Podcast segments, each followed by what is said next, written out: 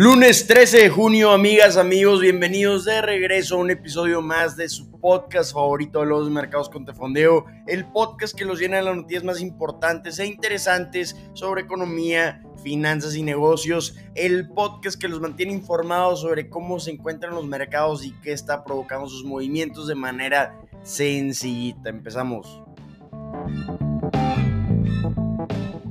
Empezamos hablando de cómo amanecieron los mercados el día de hoy. Amanecemos con mercados pintados de rojo. Tenemos al SP 500 de regreso a un territorio bajista, a un bear market, un nuevo punto más bajo para 2022, debido a que estamos viendo un incremento en los rendimientos de los bonos del tesoro a corto plazo, siendo de dos años, que están alcanzando inclusive a los de 10 años. Este es un indicador que solo vemos en momentos de recesión. Estamos viendo que los futuros del S&P 500 están cayendo un 2.3%. El viernes cerró el S&P 500 abajo un 19% desde su punto más alto. Estamos viendo que durante el mes cayó un 2.4%.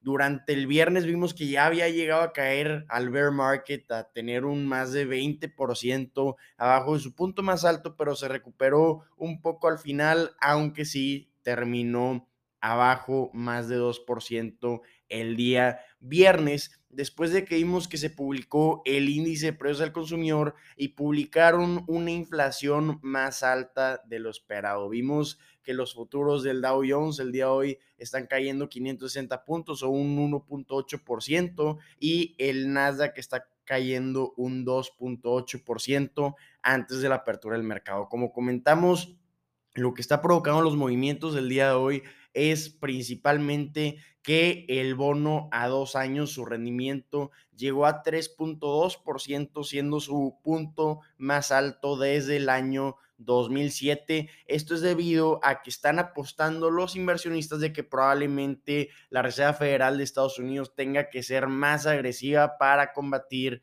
con la inflación. Como ya comentamos, en un punto llegó a ser más alto el rendimiento del bono a dos años que el rendimiento del bono a 10 años y esto es visto como un indicador para una recesión. Entonces, esto es lo que tiene asustados a los inversionistas. Si vemos el comportamiento del Dow y el S&P 500, también del Nasdaq, estamos viendo que durante enero perdió el Dow un 4.6%, el S&P 500 perdió un 5.1% y el Nasdaq perdió un 5.6%. La mayoría de estas caídas fueron gracias al día viernes que vimos que el Dow cayó 880 puntos, un 2.7%, el S&P 500 cayó un 2.9% y el Nasdaq cayó un 3.5%. Todo esto debido a que se publicó un incremento en el índice de precios al consumidor de 8.6%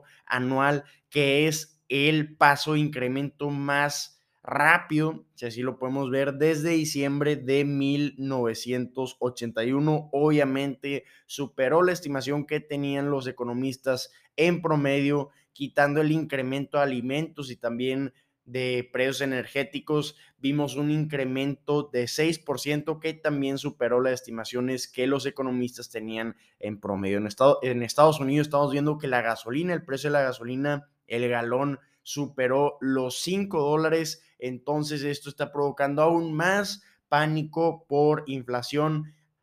El combustible es algo que todas las industrias para realizar todo tipo de actividades utilizan, entonces incrementan y si continúan incrementando los precios de los combustibles, pues probablemente también veamos un incremento en otro tipo de productos o de servicios. Las acciones que estamos viendo que más están siendo afectadas el día de hoy son aquellas que podrían ser afectadas en tiempos de inflación como las aerolíneas. Tenemos a Delta Airlines cayendo más de 3% antes de la apertura del mercado. También tenemos a Amazon, Nvidia y Netflix cayendo un 3%. Hablando del mercado de criptomonedas, estamos viendo que el precio de Bitcoin se encuentra por debajo de los 24 mil dólares cuando el viernes había cerrado en los 29 mil dólares. Esto debido a el impacto que tuvo el reporte de incremento de precios del viernes en el apetito por el riesgo de los inversionistas. Entonces, también estamos viendo que están batallando un poco con el mercado de criptomonedas, hablando de qué va a ser a lo que le van a tener enfoque esta semana, va a ser el día miércoles, vamos a estar viendo que va a comentar el presidente de la Reserva Federal, Jerome Powell, sobre el reporte que vimos el viernes, va, va a comentar cuánto va a ser el incremento en las tasas. Hay algunos inversionistas, hay algunos economistas que inclusive piensan que podría incrementar la tasa un 0.75%. Entonces vamos a ver qué comentarios nos trae el día miércoles el presidente de la Reserva Federal. Ha sido un año complicado en los mercados en lo que va del año el S&P 500 ha caído un 18.2%, también hemos visto que el Dow ha caído un 13.6% en lo que va de 2022 y el Nasdaq ha caído un 27.5% en lo que va del año. Entonces vamos a ver qué nos trae Jerome Powell el día miércoles, que va a ser lo que va a provocar los mayores movimientos en los mercados de esta semana.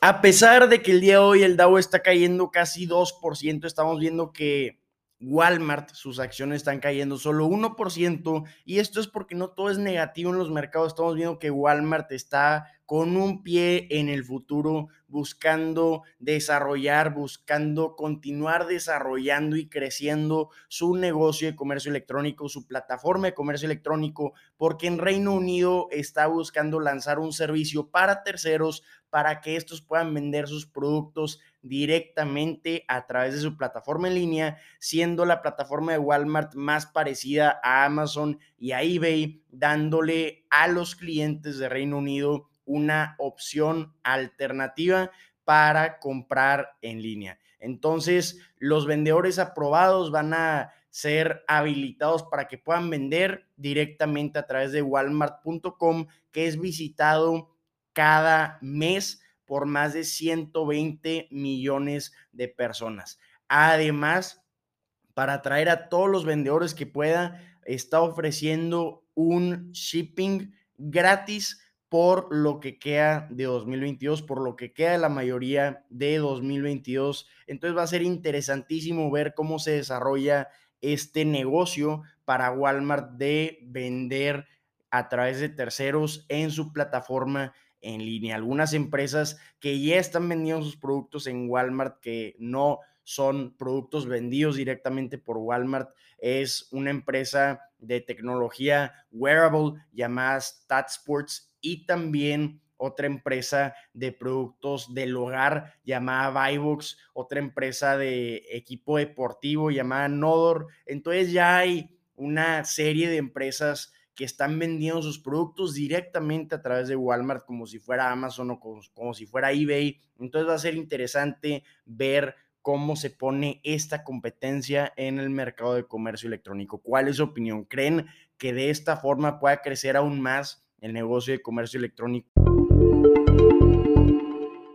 Ahora vámonos con noticias de Netflix. Definitivamente, como hemos comentado en otros episodios, no ha sido un buen año para estas acciones, pues han perdido un 70% en lo que va del año. En abril anunció en sus resultados trimestrales que había perdido 200 mil suscriptores en el primer trimestre, que era la primera vez que había perdido suscriptores desde 2011 y además anunció que en el trimestre en el que estamos actualmente podría perder 2 millones de suscriptores más. Pero no todo es malo, el día de hoy se anunció que va a haber una segunda temporada para el gran hit que lanzaron llamado Squid Game. El día de hoy, el creador de la serie Squid Game, la empresa Bucket Studio, anunció esto y sus acciones, las de Bucket Studio, incrementaron un 24% el día de hoy. Con esto Netflix va a esperar luchar contra esta caída en sus acciones de 70% y con esta pérdida de tracción con atraer a no suscriptores. Entonces, interesantísimo que estén buscando lanzar esta serie una segunda temporada. Personalmente creo que va a ser una serie muy esperada que podría atraer a nuevos suscriptores para, para darle competencia a Disney, a Apple y también a Warner Media con sus plataformas de streaming. Amigas y amigos, soy Eduardo y estas son las noticias que tienen que saber el día de hoy. Espero que la información compartida les sea de gran utilidad. Si así lo fue, los invito a ponerle cinco estrellas a este podcast en la plataforma donde nos estén escuchando y a compartir este contenido con sus amigos, amigas, familiares, compañeros de trabajo. En todos lados, en sus redes sociales, nos ayudarían muchísimo y espero que tengan un excelente arranque de semana. ¡Ánimo!